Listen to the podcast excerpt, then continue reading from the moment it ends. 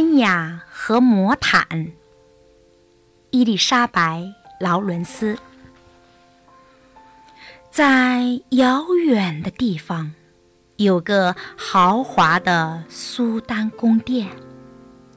宫殿里住着很多人，其中有一个矮小的女仆，名字叫做安雅。安雅是个可爱的女孩，她十分勤劳。一天，安雅正在收拾盘子，突然听到厨娘在厨房里喊她的名字。厨娘脾气不好，动不动就生气，今天也不例外。我来了，厨娘。安雅大声回答：“我刚才在收拾盘子。”那就给我快点儿。厨娘厉声说着。一把从安雅手里夺过托盘，托盘在她手里一滑，里面的盘子哗啦一声，全部掉在了地板上。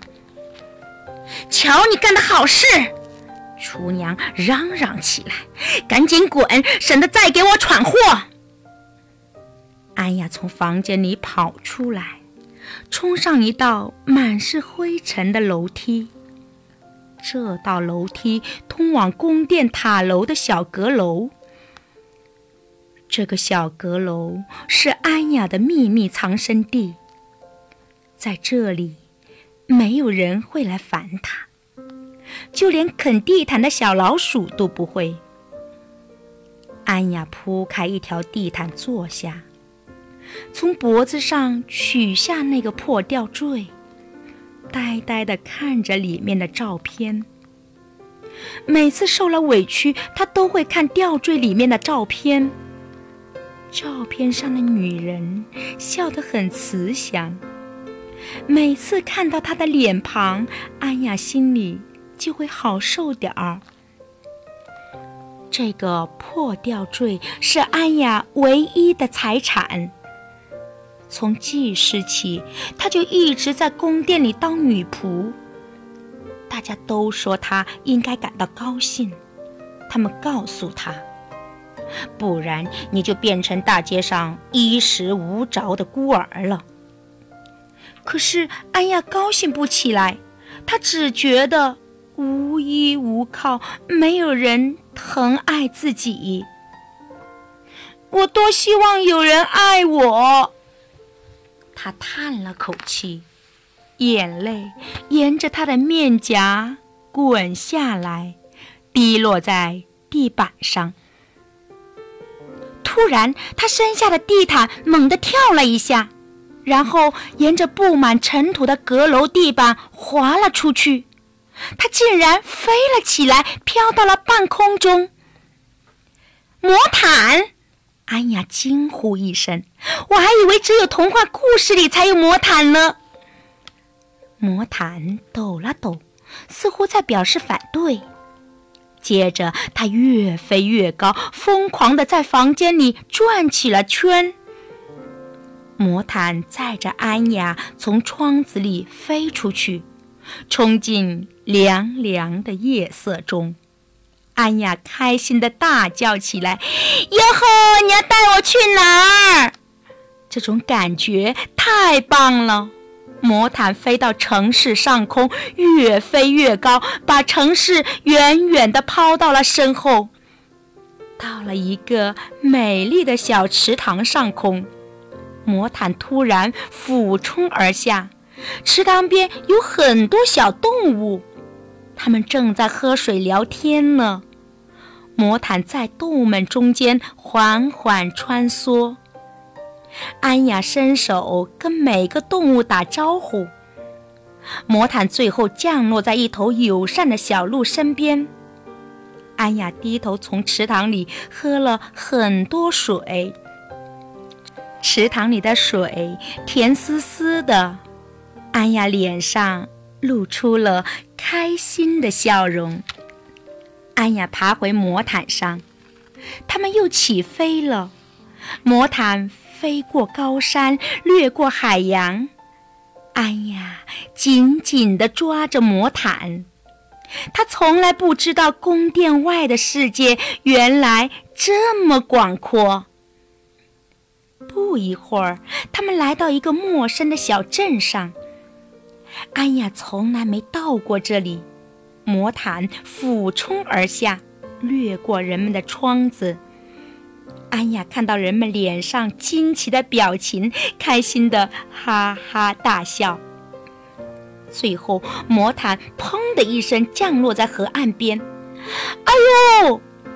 安雅叫了一声，“这次降落可真够颠簸的。”谁？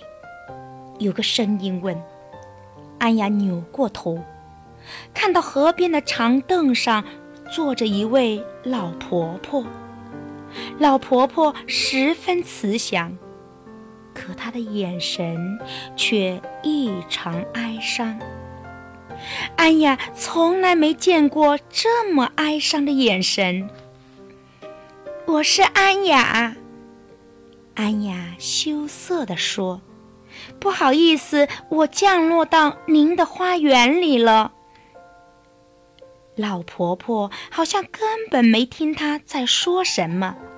他只顾仰着头看天上的星星。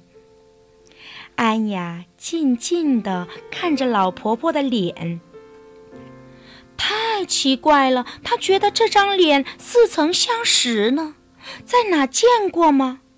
不可能呀！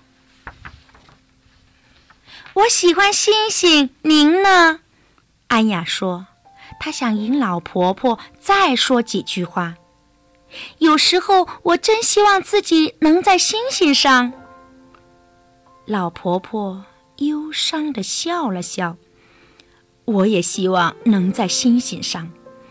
她叹了一口气，接着说：“我希望有一天能找到我的孙女。”一滴眼泪顺着她的面颊滑了下来。他接着说。